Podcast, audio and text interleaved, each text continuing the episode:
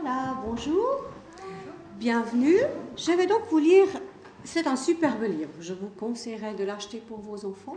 Il s'appelle Histoire de princesse. Il a été écrit par Christine Palouy et illustré par trois illustratrices différentes, ce qui fait des images tout à fait différentes. C'est presque dommage, vous ne les verrez pas. Comme le livre est très long, il y a neuf princesses qui doivent se marier, mais j'en ai choisi trois pour vous, plus un prince, parce que je n'avais pas le temps de vous lire tout le livre. La fontaine aux amandiers.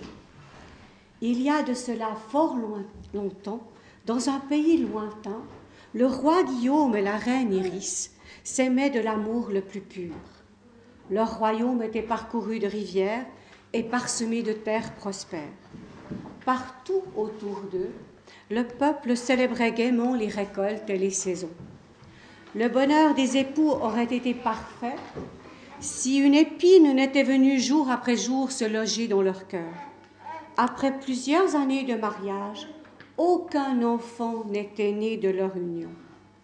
Quand aurons-nous une fille? soupirait Iris. Quand aurons-nous un fils? se morfondait Guillaume. Le peuple entier en souffrait, car il aimait plus que tout ce roi si juste et cette reine si bonne. Cependant, aucune prière, aucun remède, ni aucune ruse n'était parvenu à délivrer le roi et la reine de leur sort. Un matin de très bonne heure, une vieille femme se présenta au château. Elle apportait un paquet pour la reine Iris. Donnez-lui ceci dès son réveil et dites-lui que je l'attendrai à midi dans la forêt. Elle doit venir seule, à pied. Je l'aiderai à trouver le chemin jusqu'à moi.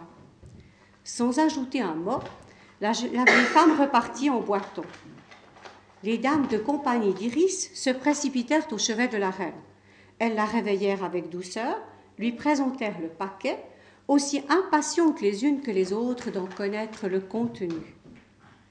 Dès qu'elle l'eut ouvert, Iris fut saisie d'une grande joie.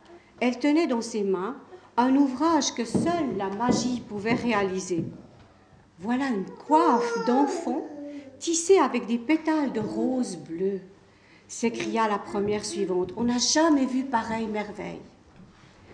Pleine d'espoir, la reine ordonna aussitôt qu'on l'aide à s'habiller. Une fois prête, elle alla prévenir son mari. Sœur Guillaume, mon ami, dit-elle, une vieille femme m'a donné un mystérieux rendez-vous j'ai un pressentiment. Le moment d'avoir un enfant est peut-être venu. La reine Iris prit le chemin de la forêt. Soudain, un vent léger et mélodieux se leva pour la guider. Chaque pierre s'aplatissait sur son passage. Chaque ronce s'écartait pour ne pas la griffer. Chaque insecte s'éloignait pour ne pas la piquer. Enfin, elle aperçut une clairière. Au fond, un étrange amandier, chargé à la fois de fleurs et de fruits, se reflétait dans une fontaine, tandis que les amandes déjà mûres jonchaient le sol. Iris avança jusqu'à l'arbre, et le cœur battant, elle attendit. La vieille femme apparut soudain. D'une voix éraillée, elle annonça Je puis t'aider à avoir des enfants, si en échange tu acceptes une contrainte. Que veux-tu demanda Iris. Si un fils te naît, tu le coifferas avec ce bonnet de rose. Il devra le garder un an, de l'instant de sa naissance jusqu'à son premier anniversaire. En aucun cas tu ne l'enlèveras. Sans même réfléchir, la reine accepta. Aurais-je une fille aussi? La vieille femme désigna alors du doigt les amandes tombées sur le sol. Le sort en décidera. Casse une de ces amandes. Son fruit te révélera le secret de ta grossesse. Iris obéit. Une fois brisée, la coque laissa apparaître un bois clair et trois petits fruits délicats. Dans quelques mois, tu auras trois filles, belles et fraîches comme les fleurs du printemps. Le cœur d'Iris se remplit de joie. Elle pensa à la coiffe. Aurais-je un fils? Je l'ignore. ramasse une autre amande pour le savoir. La reine Iris se précipita sous l'amandier. Elle choisit avec soin une amande parfumée qu'elle cassa. Trois fruits généreux s'échappèrent. La voix de la vieille femme se fit presque impatiente. Tu as de la chance. Voilà encore trois filles, douces et gaies comme les fruits de l'été. Six filles, c'est bien. Mais mon garçon, choisis encore une amande, siffla la vieille. Cette fois-ci, la reine regarda chaque fruit et fit son choix. Elle cassa l'amande et trois fruits sortirent de la coquille blonde. Ce n'est pas un garçon, Iris. Trois filles, à la force et à l'intelligence aussi vives que le diamant, naîtront un jour d'automne. Trouve ton fils maintenant, le temps presse. La reine, tout à sa joie, courut chercher une belle amande qu'elle choisit brune, à l'allure solide. Sous le coup de la pierre, un seul fruit généreux et gonflé d'orgueil en sortit. Voilà ton garçon, ma reine. Il naîtra donc après ses neuf sœurs. C'est à lui que tu mettras la coiffe bleutée. Va, rentre au château, nous nous reverrons à sa naissance.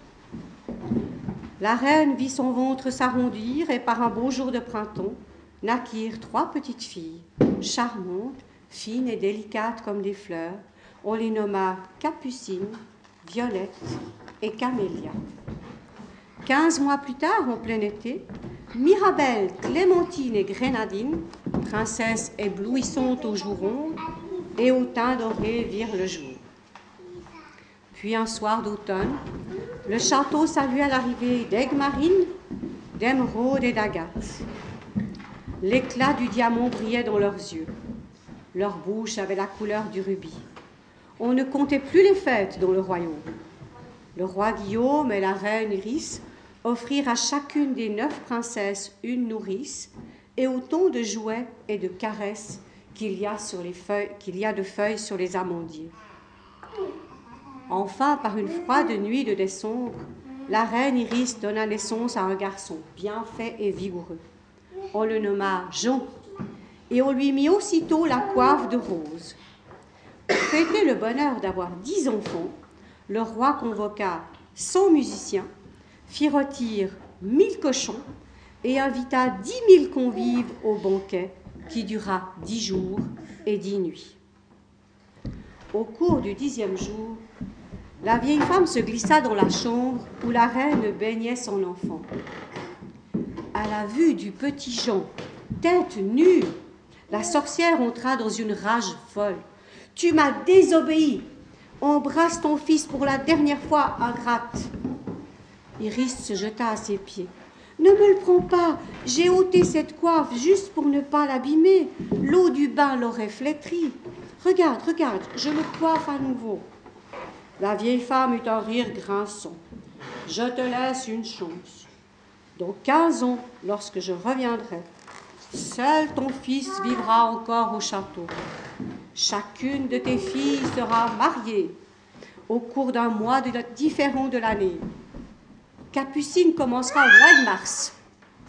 Les noces de la dernière Agathe auront lieu en novembre. Et si ce n'est pas le cas, elles mourront et j'emporterai ton fils à jamais. Aussitôt après avoir prononcé ces menaces, la vieille femme disparut. Les dix enfants grandirent dans un palais débordant de joie, de fleurs et de nourrices. Iris en oublia pour un temps la menace de la sorcière. Quand la quinzième année arriva, les princesses étaient devenues de très belles jeunes filles et le prince un solide jeune homme. Le roi et la reine songèrent alors à marier leur fille. là, je vais vous raconter le mariage de celle-ci de princesse qui s'appelle Capucine. Elle est mignonne, hein? Pour ses 18 ans, au mois de mars, la princesse Capucine effectuait un grand voyage à travers le royaume. À chaque ville traversée, le peuple fêtait la jolie princesse en jouant pour elle sa musique préférée? Bien installée dans son carrosse, Capucine venait de s'endormir. La simple robe jaune qu'elle portait mettait en valeur ses cheveux noirs comme de l'ébène.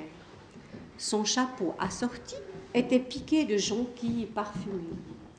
Assis face à elle, Paulin de Croquignolet, valeureux chevalier, sentait son cœur se consumer. Capucine est encore plus délicate qu'on ne le dit, pensait-il en la regardant dormir. Voilà la chance de ma vie. Le roi Guillaume m'a choisi pour escorter sa fille à travers le pays. Dans son rêve, Capucine émit un petit bâillement charmant. Paulin en fut troublé. Si elle penche la tête à droite, c'est décidé, je lui demande de m'épouser. Si c'est à gauche, eh bien je lui demande aussi. Bercée par le roulis du carrosse, Capucine dodelinait de la tête de gauche à droite. Le rouge au, front, au front, Paulin cherchait les mots les plus doux pour lui faire sa déclaration. Il fut interrompu par des cris. Le carrosse s'arrêta soudain et repartit aussitôt à vive allure. Paulin passa la tête par la fenêtre. Un homme, surgi de la forêt, venait de prendre la place du cocher. Bouillonnant de courage, Paulin de Croquignolet ouvrit la porte, s'agrippa pour escalader le carrosse. Il arrivait près de l'inconnu quand une branche trop basse le déséquilibra. Il roula dans le fossé entendit l'appel désespéré de Capucine et perdit connaissance. Quelques minutes plus tard, le carrosse s'immobilisait devant un château.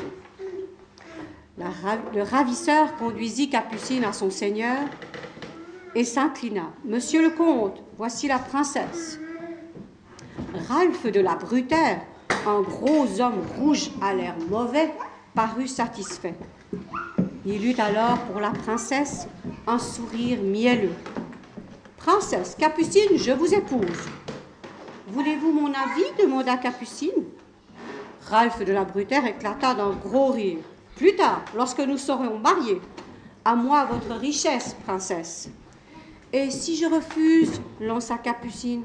Vous ne refuserez pas. On me l'a dit, vous devez vous marier à la fin de ce mois, ou une sorcière prendra votre vie. Me voici, ma douce, prête à vous sauver. La princesse croisa les bras pour riposter. Vous êtes fort aimable, mais c'est non. Vous serez ma femme avant midi, affirma le comte en serrant les poings. Allez vous préparer. Le valet conduisit Capucine dans une pièce grise où une robe blanche l'attendait. Enfermée, la jeune fille se précipita sur le balcon. Elle vit la campagne et éclata en sanglots. Une fois calmée, elle échafauda un plan. Tout d'abord, elle demanda à voir le comte. Désolée, lui dit-elle, la route m'avait fatiguée. Je n'avais point réalisé l'honneur que vous me faites. Je, vous épouserai. Cependant. Quoi demanda le comte. Êtes-vous assez riche pour m'offrir un repas de noces? Bien sûr, mais demain. J'en ai toujours rêvé, me voilà rassurée. Êtes-vous assez fortuné pour m'offrir dix tenues? J'en ai assez de porter cette robe jaune. Évidemment, répondit le comte. Merveilleux. Alors je vous dis oui, trois fois oui. Par pitié, ne changez pas d'avis, même quand vous connaîtrez la vérité. Valet, donnez-moi mon instrument de musique. Ramenez-moi à ma chambre. Je veux composer un chant pour honorer mon futur mari. Capucine s'en alla, laissant Ralph de la Brutaire désorienté. Il ordonna à son valet Colle ton oreille à la porte et écoute cette petite sotte. Je veux savoir ce qu'elle me cache. Pendant ce temps, Paulin de Croquignolet, revenu à lui, suivait le chemin. Découragé, les vêtements froissés, il trouva une jonquille, puis une autre, puis plus loin une troisième. Cette princesse est merveilleuse. Elle a semé une à une les fleurs de son chapeau pour que je la suive à la trace. Plein d'espoir, Paulin continua. Régulièrement, une jonquille lui prouvait qu'il était dans la bonne direction. Soudain, il aperçut un château désert. Son cœur s'arrêta. Près de l'escalier, une jonquille se fanait au soleil. Il allait courir vers elle quand il entendit l'air préféré de la princesse. La gorge serrée, Paulin se dirigea au son de la flûte. Il rencontra le regard de Capucine au balcon. Il escalada le mur jusqu'à elle. En quelques mots chuchotés, Capucine expliqua son plan à Paulin. Le chevalier sauta à terre et entendit la voix mélodieuse de la princesse qui s'envolait. Comte, qu'il est doux d'être à vous. Mon pauvre père n'a pas un sou, mais vous, bel époux, vous m'offrez tout. Paulin demanda à rencontrer Ralph de la Brutaire. Une vieille servante le conduisit dans la plus haute salle du château. Des éclats de voix arrivaient jusqu'à lui. Paulin entendit les mots du comte qui hurlait Capucine chante qu'elle n'a pas un sou. Malheur à moi si je n'épouse pas avant midi la fille la plus fortunée du royaume. Monsieur le comte, dit le valet, la princesse ment. Elle voyageait à bord d'un très beau carrosse. J'attends l'arrivée du notaire. Si je n'ai pas la fortune de Capucine, tu me suivras, valet, jusqu'au fond des oubliettes.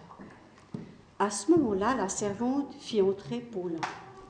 Sans même le regarder, le comte ordonna Notaire, préparez-vous à célébrer un mariage. Ma future épouse arrive. Son père n'a rien écrit, mais il est d'accord. Capucine entra. L'inquiétude la quitta lorsqu'elle vit Paulin. Mademoiselle, demanda Paulin, quelle est votre dot? Hélas, je n'ai rien, pas même un gramme d'amour à donner au comte. Monsieur le comte, reprit Paulin, la princesse n'a point de fortune, vous n'avez point son amour, et je n'ai point l'accord écrit de son père. Comment voulez-vous que je vous marie? Le comte menaça, tempêta, mais rien n'y fit. Le temps passait. Imperturbable, Paulin refusait de célébrer le mariage. Soudain, la pendule carillonna. Lorsque les douze coups de minuit eurent sonné, des hommes tambourinèrent à la porte, excusez-moi, de midi sonné, les hommes tambourinèrent à la porte du château et arrivèrent en force. À leur tête, le chef demanda Comte de la Brutaire, êtes-vous enfin capable de payer vos dettes? Je l'aurais été si j'avais pu forcer cette péronnelle à m'épouser. Les hommes empoignèrent le comte il finit ses jours dans les oubliettes du château voisin. Quant au valet enfin libre, il proposa pour se faire pardonner de conduire Capucine et Paulin sur le chemin du retour. Bercée par le roulis du carrosse, Capucine dodelinait de la tête, à droite, à gauche. Elle se réveilla, le rouge au front, et Paulin fit enfin sa déclaration. Leurs noces eurent lieu trois jours plus tard, le temps pour le roi Guillaume et la reine Iris de lancer dix mille invitations. Nous laisserons Violette trouver son mari tout seul, Camélia, Mirabelle, et je vous raconterai l'histoire de la princesse Clémentine. C'est celle-ci. Elle est belle aussi. En ce joli mois de juillet, la princesse Clémentine se promenait au bras de sa nourrice. Chemin faisant, cette dernière lui rappelait le sort qui menaçait les princesses, ses sœurs, depuis leur plus jeune âge. Faites vite, ma jolie Clémentine. Si dans une semaine vous n'avez point trouvé d'époux, la sorcière ne fera qu'une bouchée de vous. La princesse sourit. Je vais te faire une confidence, Emma. Ces jours derniers, j'ai rencontré Bertrand, un chevalier fort bien fait. Brusquement, le ciel devint sombre. Avant même que Clémentine ne comprenne, elle fut attrapée, soulevée du sol par d'énormes griffes. Elle hurla et se débattit. Emma appela au secours. En vain, enserrée dans les pattes du dragon, la princesse impuissante s'éloignait du sol et de sa nourrice. Elle vit le château de ses, ses parents tout en bas, elle survola des champs, elle passa la forêt, et à l'entrée d'une grotte, le dragon toucha terre. Voici votre nouvelle demeure, princesse. Si vous cherchez à vous échapper, je vous croque, vous et vos dentelles. Clémentine fit quelques pas dans la grotte. Lorsque ses yeux se furent habitués à l'obscurité, elle remarqua un coin tapissé de mousse. Installez-vous dans votre chambre, dit le dragon. Voici une source d'eau fraîche, à côté de la nourriture mûres, champignons, œufs de tourterelle. Avec moi, vous ne manquerez de rien. Pour freiner les sanglots qui brûlaient sa gorge, Clémentine demanda Pourquoi m'avez-vous enlevé? Le dragon changea de ton. Princesse, on ne questionne jamais un dragon. Sans ajouter un mot, il alla s'asseoir à l'entrée de la caverne et lâcha quelques flammes pour se calmer. La princesse Clémentine se pelotonna sur son lit de mousse. Soudain, une douleur vive lui piqua la tête. D'un geste brusque, Clémentine ôta une araignée de ses cheveux. Elle allait l'écraser quand la petite bête supplia.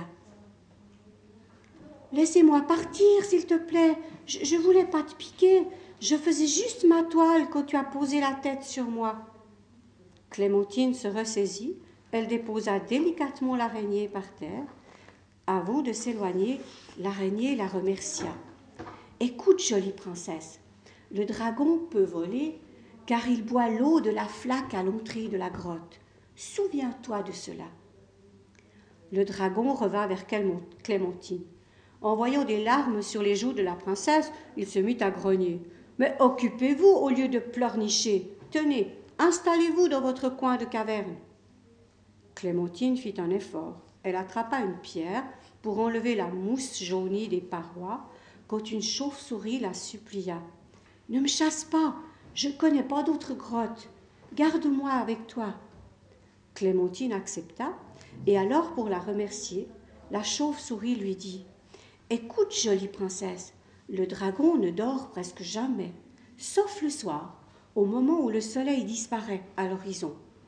Mais son sommeil ne dure que trois minutes. Souviens-toi de cela. Clémentine continua de s'installer. Quand elle eut terminé, la caverne semblait moins inquiétante. Elle demanda au dragon l'autorisation de sortir, cueillit des fleurs et rentra dans la grotte. Elle commença à arranger les fleurs de ci de là. Les couleurs vives créaient un peu de l'espoir au milieu de ce lieu triste et noir. Soudain, une abeille prisonnière essaya de se dégager des fleurs. Clémentine la laissa s'échapper. L'abeille s'attarda près de l'oreille et lui chuchota. Écoute, jolie princesse, je vole vite et on ne me voit presque pas. Mais si tu siffles, je reviendrai pour toi. Souviens-toi de cela. Plusieurs jours étaient passés quand Clémentine, prise d'un nouvel accès de tristesse, se confia un soir à la chauve-souris. Je ne me marierai pas et bientôt c'est la fin du mois.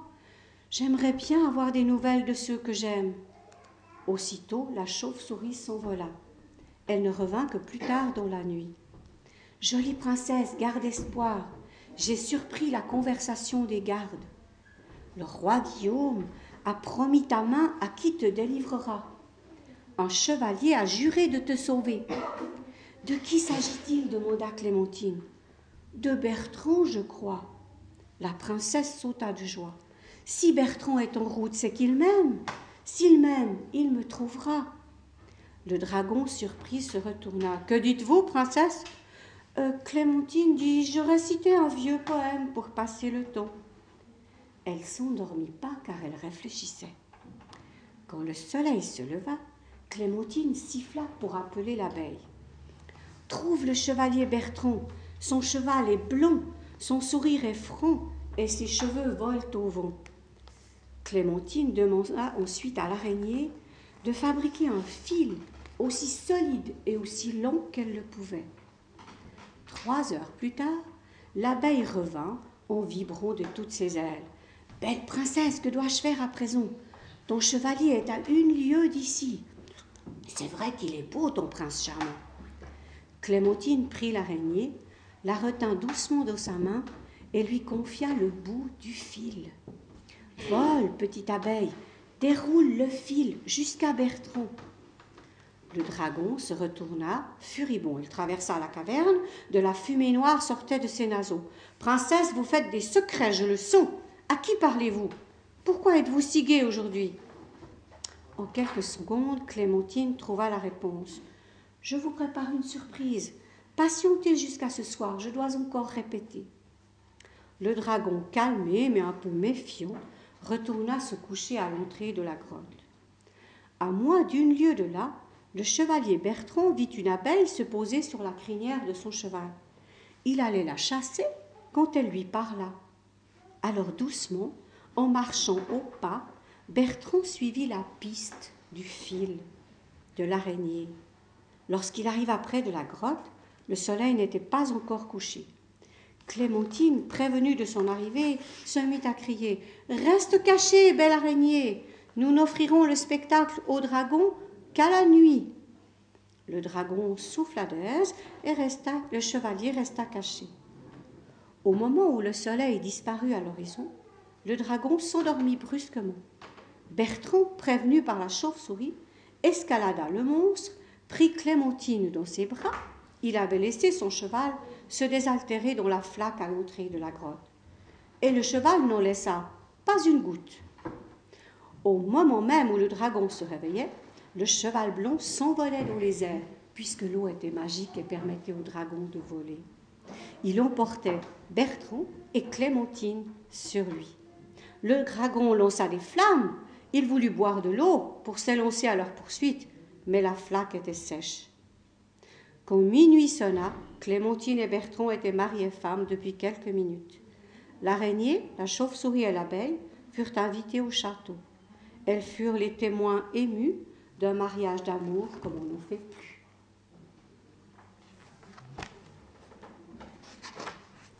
Nous laisserons Grenadine trouver son époux et je vous raconterai le conte d'Aigue Marine qui va elle aussi avoir affaire au dragon. Par ce matin gris de septembre, le moral de la princesse Aigmarine était aussi sombre que sa chevelure. Son caractère épouvantable repoussait tous les hommes. Seul le marquis de la Chaussinette l'avait demandé en mariage. Inutile de m'enfermer dans ma chambre, mon père, hurlait-elle derrière la porte. Je n'épouserai jamais ce vieux crouton. Plutôt sauter dans la marmite de la sorcière. Une fois calmée, Aigmarine réfléchit. Comment échapper à la fois à la sorcière et à ce triste époux? Soudain, une idée lui vint. Elle se souvint d'un dragon qui un jour avait capturé sa sœur. En trois secondes, la décision d'Aigmarine fut prise. Elle prépara son sac, accrocha à une fenêtre une longue tresse de ruban elle attendit que la cour du château soit déserte et se laissa glisser le long du mur, son baluchon sur son dos. Aux écuries, Aiguemarine choisit Kélios, son cheval préféré, pour partir au galop à travers champs et forêts. Une heure plus tard, la princesse Aiguemarine attacha Kélios devant une caverne. Elle salua le dragon éberlué et entra dans la grotte sans rien lui demander. Elle reconnut le lit de mousse dont Clémentine lui avait parlé. Elle défit son baluchon, accrocha ses robes à la paroi, sortit ses objets préférés. Le dragon, bouche bée, la regardait faire avec des étincelles d'indignation dans les yeux. Qui vous a permis de vous installer chez moi, s'il vous plaît Moi, répondit Aigmarine. Mais si ça vous ennuie, je m'en vais. Elle attrapait son sac et commençait à y fourrer ses affaires. Le dragon dit euh, Non, faites rien, princesse. D'habitude, c'est moi qui décide, vous comprenez. Mais vous me plaisez. Je décide de vous garder pour toujours.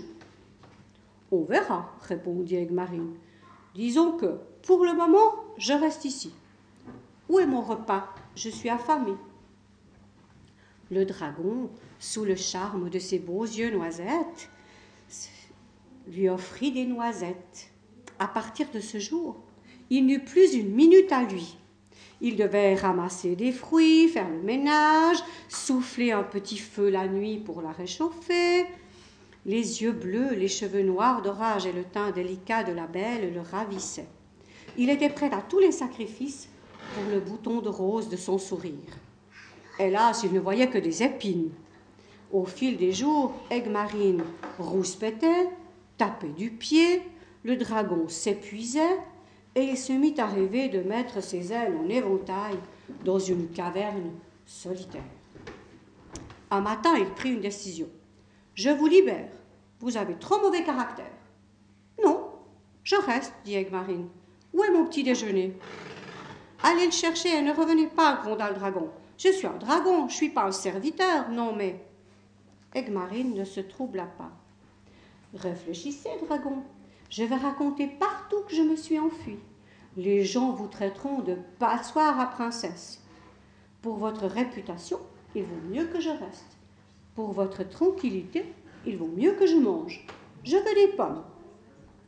Le dragon ne sut que répondre et il partit à la cueillette des pommes. Chemin faisant, il grommelait des éclairs. Que faire de cette peste? Elle est trop belle pour que je la croque et trop maligne pour que je la chasse. Ce n'est qu'en entrant dans la caverne, les parts chargées de fruits, qu'il trouva une idée. Princesse, annonça-t-il, je vais vite faire une course. Il but de l'eau magique et s'envola. Sa faim apaisée, Aiguemarine donna le restant de pommes à Kélios et commença à attendre. Que le temps était long sans ce drôle de compagnon. Elle se mit à regretter qu'il fût monstrueux, qu'il fût dragon, car elle le trouvait généreux et bon.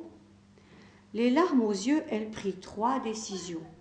Un, sourire trois fois par jour. Deux, dire s'il vous plaît et merci de temps en temps. 3. Ne plus taper des pieds, sauf si vraiment le dragon l'énervait. Rassurée, elle s'allongea sur sa mousse et s'endormit. Elle fut réveillée par un bruit de papier froissé. Le dragon de retour annonça Regardez, j'ai passé une petite annonce dans la Gazette des Princes. Egmarine prit le journal et lut. Belle princesse à libérer de toute urgence. Dragon dormeur garanti sans flamme et sans danger. S'adresser neuf allées de la caverne. Entre parenthèses, il s'agit de la princesse.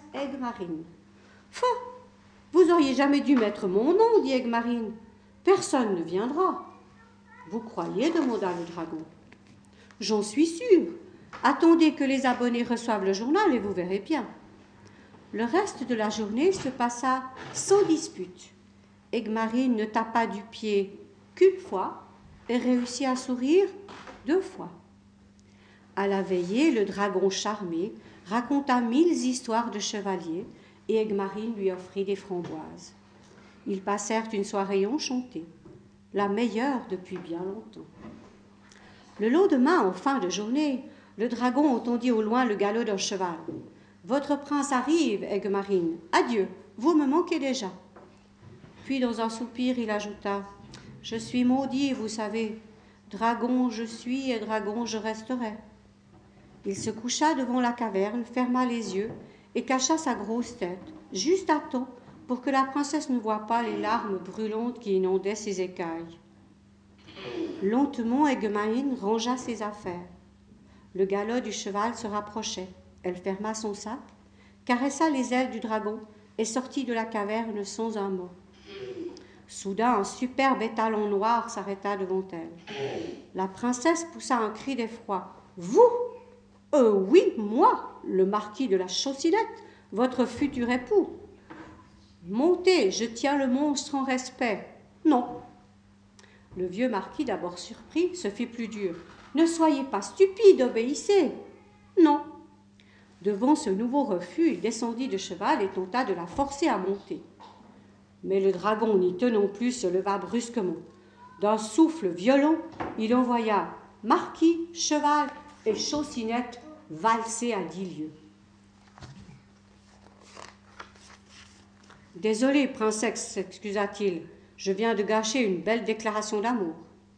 Vous m'avez plutôt débarrassé d'un vieux prétentieux, répondit-elle. Cela vaut bien un baiser. Elle se hissa sur la pointe des pieds, et lorsque les, ses lèvres se posèrent sur le front rugueux du dragon, Egmarine sursauta. En un éclair, le dragon s'était changé en prince. Il regarda son corps, ses mains, et fou de joie, il prit Egmarine dans ses bras. Me voici enfin redevenu le prince Louis.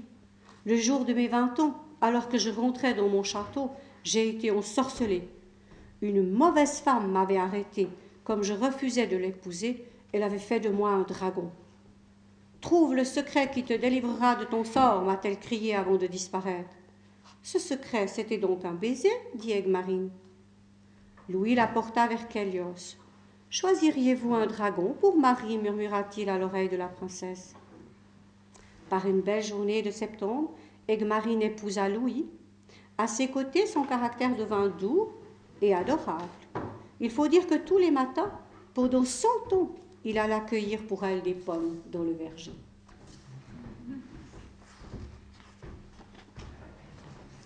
Alors, nous laisserons passer Émeraude et Agathe.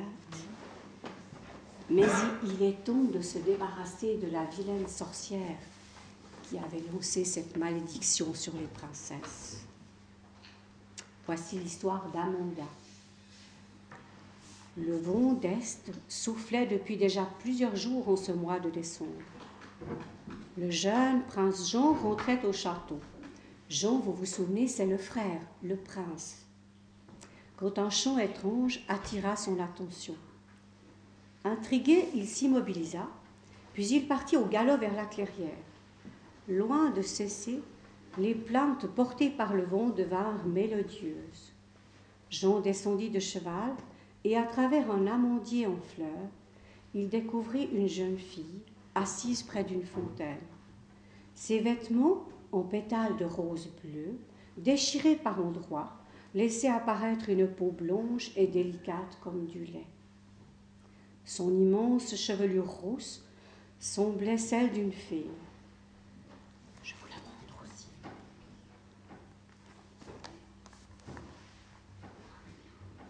Elle se retourna, sa bouche pourprée et son teint d'une infinie douceur achevèrent de charmer le prince.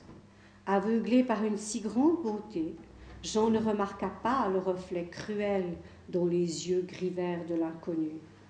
Qui es-tu et que t'arrive-t-il demanda-t-il doucement. Je suis Amanda, princesse d'un royaume lointain. Hélas, au cours de mon voyage, mon carrosse a été attaqué. Je suis perdue, et comble de malchance, j'ai glissé sur ces pierres. J'ai froid, ma cheville ne me porte plus. Si tu me laisses là, je mourrai.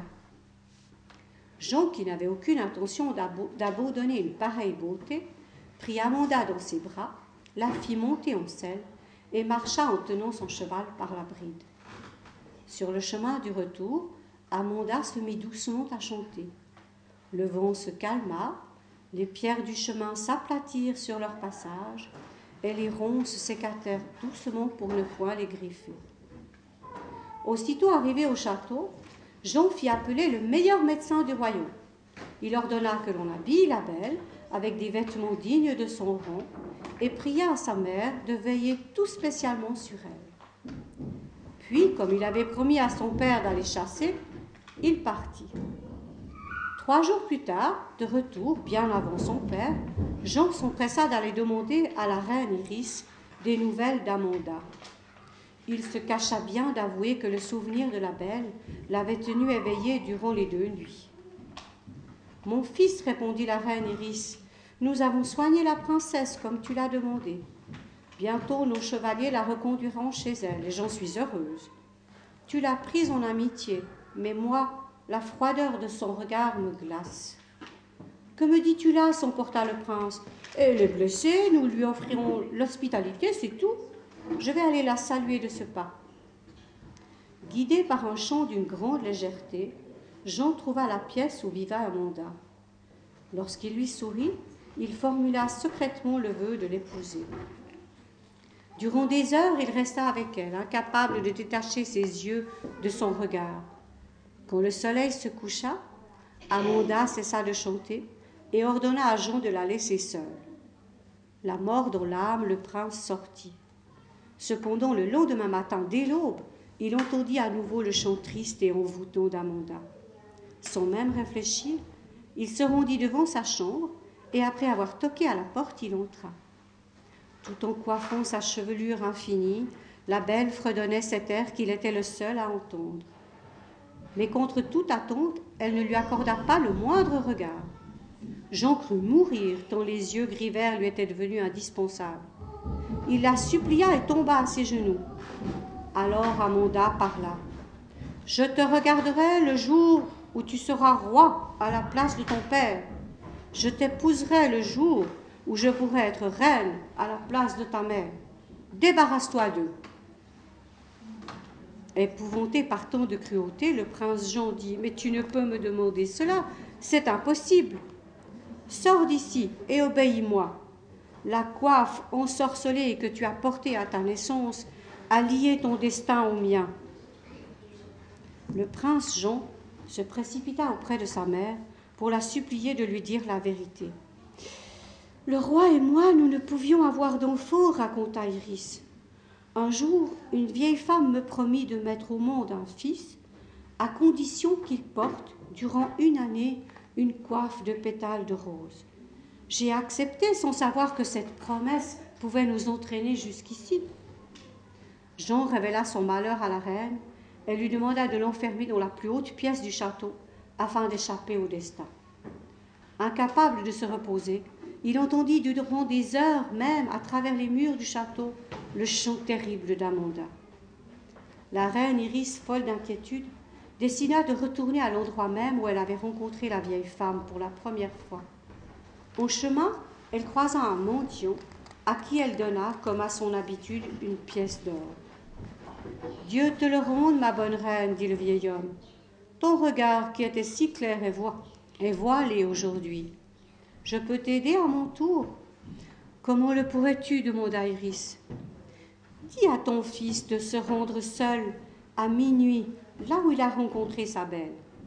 Il doit emporter une grosse pièce d'argent, se mettre un baillon sur la bouche et s'attacher à la première branche d'un gros chêne. Iris remercia le vieil homme et retourna au château. Après le coucher du soleil, elle entra dans le donjon où Jean dormait enfin, délivré par la nuit du chant ensorcelé. Avec douceur, Iris le réveilla Immédiatement, le prince Jean fit sceller son cheval, se rendit à la clairière et s'attacha à une branche du gros chêne, ainsi que l'avait dit le mendiant. Il attendit longtemps.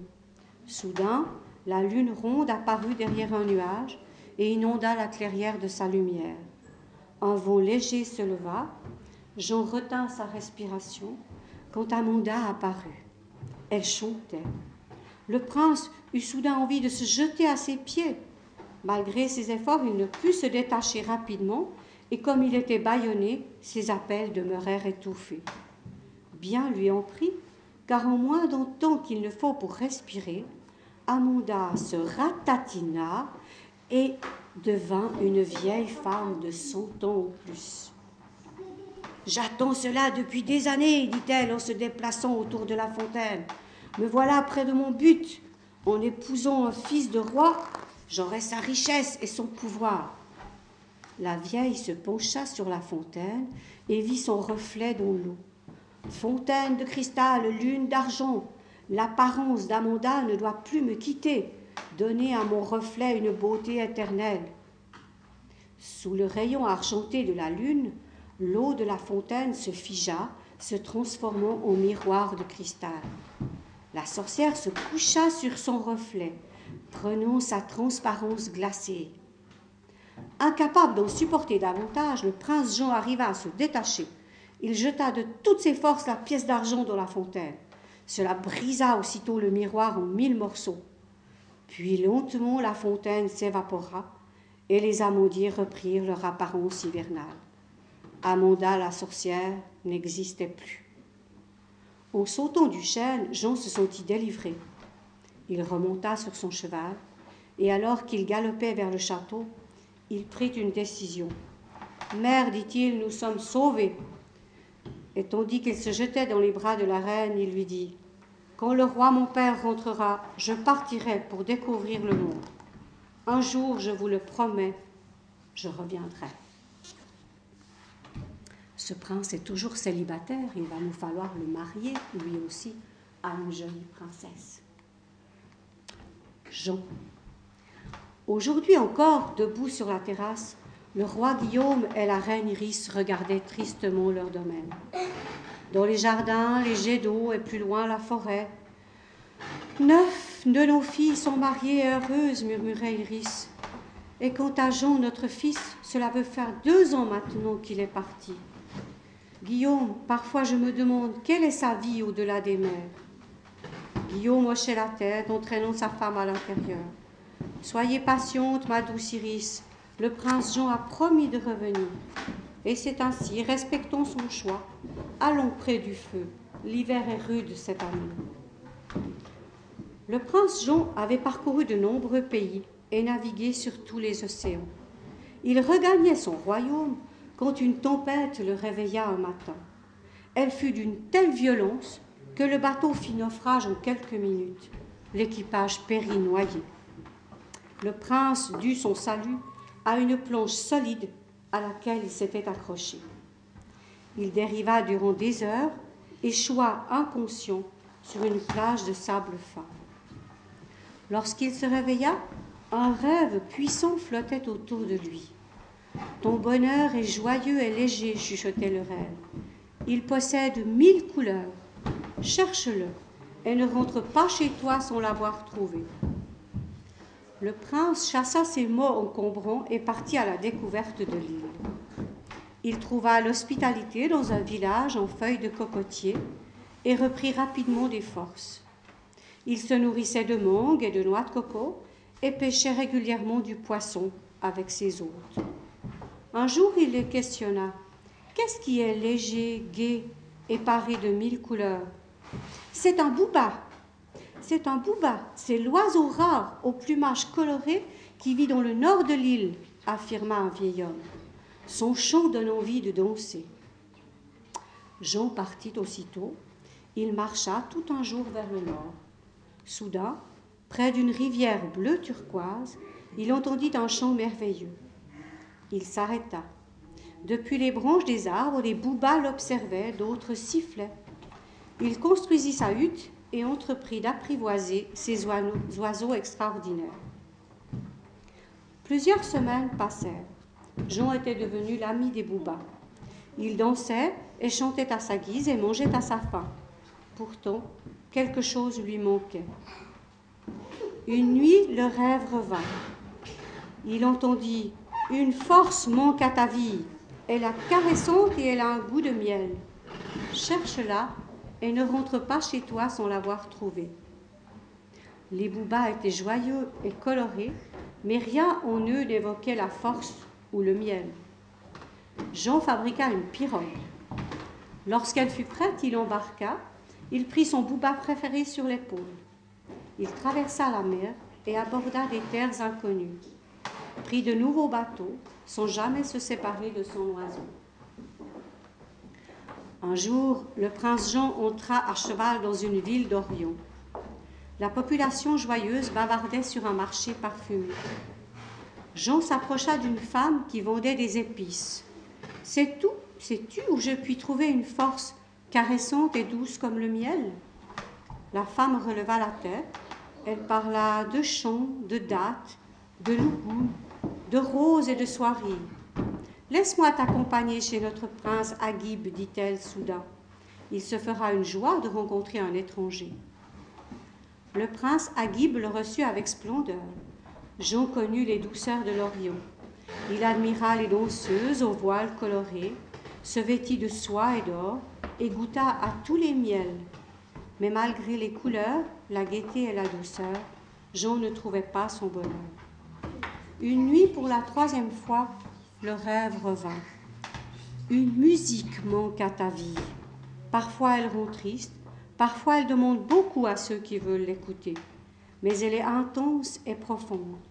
Cherche-la et ne rentre pas sans l'avoir trouvée. Que voulait dire ce rêve? Fallait-il chercher la gaieté ou la tristesse, la profondeur ou la légèreté? Jean ne dormit plus et décida de partir. Le prince Agib lui offrit une étole de soie et lui proposa ses meilleurs serviteurs. Lentement, la caravane traversa le désert sous le soleil brûlant. Lorsque Jean fut hors de danger, il renvoya tout le monde et il continua seul sa route. Depuis plusieurs semaines déjà, le prince Jean cheminait en s'aidant d'un bâton choisi avec soin, son bouba sur l'épaule. Il avait recherché le bonheur dans la bonté profonde de la forêt Il avait entendu les cris des singes, les sifflements des serpents, découvert des lunes, du soleil. La vie était intense dans cette forêt, mais quelque chose lui manquait. Un matin, la forêt déboucha sur une plaine. Jean marcha encore longtemps. Malgré ses efforts, il ne trouvait rien. Découragé, il alla se reposer à l'ombre d'un baobab. C'est un arbre géant. Il sommeillait, les yeux mi-clos, quand dans un bruissement de feuilles, l'arbre chuchota. Ton bonheur t'attend, prince. Va droit devant toi. Jean remercia l'arbre magique et partit. Il vit des girafes, admira des gazelles, trembla devant les lions. Il croisa un village comme il en avait croisé cent autres. Pourtant, dans celui-ci, il entra. Près d'une rivière, une jeune fille à l'allure de reine remplissait sa cruche d'eau. Il s'approcha d'elle. Au sourire qu'elle lui adressa, il comprit qu'elle l'attendait. Je suis Fatou, dit-elle simplement. Au pied de Fatou, Jean posa son bouba, son étole de soie et son bâton de marcheur. Le rêve puissant les enveloppa, parfumant leurs pensées et l'air qu'ils respiraient. Jean la prit par la main, Fatou le prit pour époux. Ils vécurent cent jours et cent nuits, enlacés par le regard et par les mots, mille instants caressants, légers, colorés, profonds, mille moments intenses.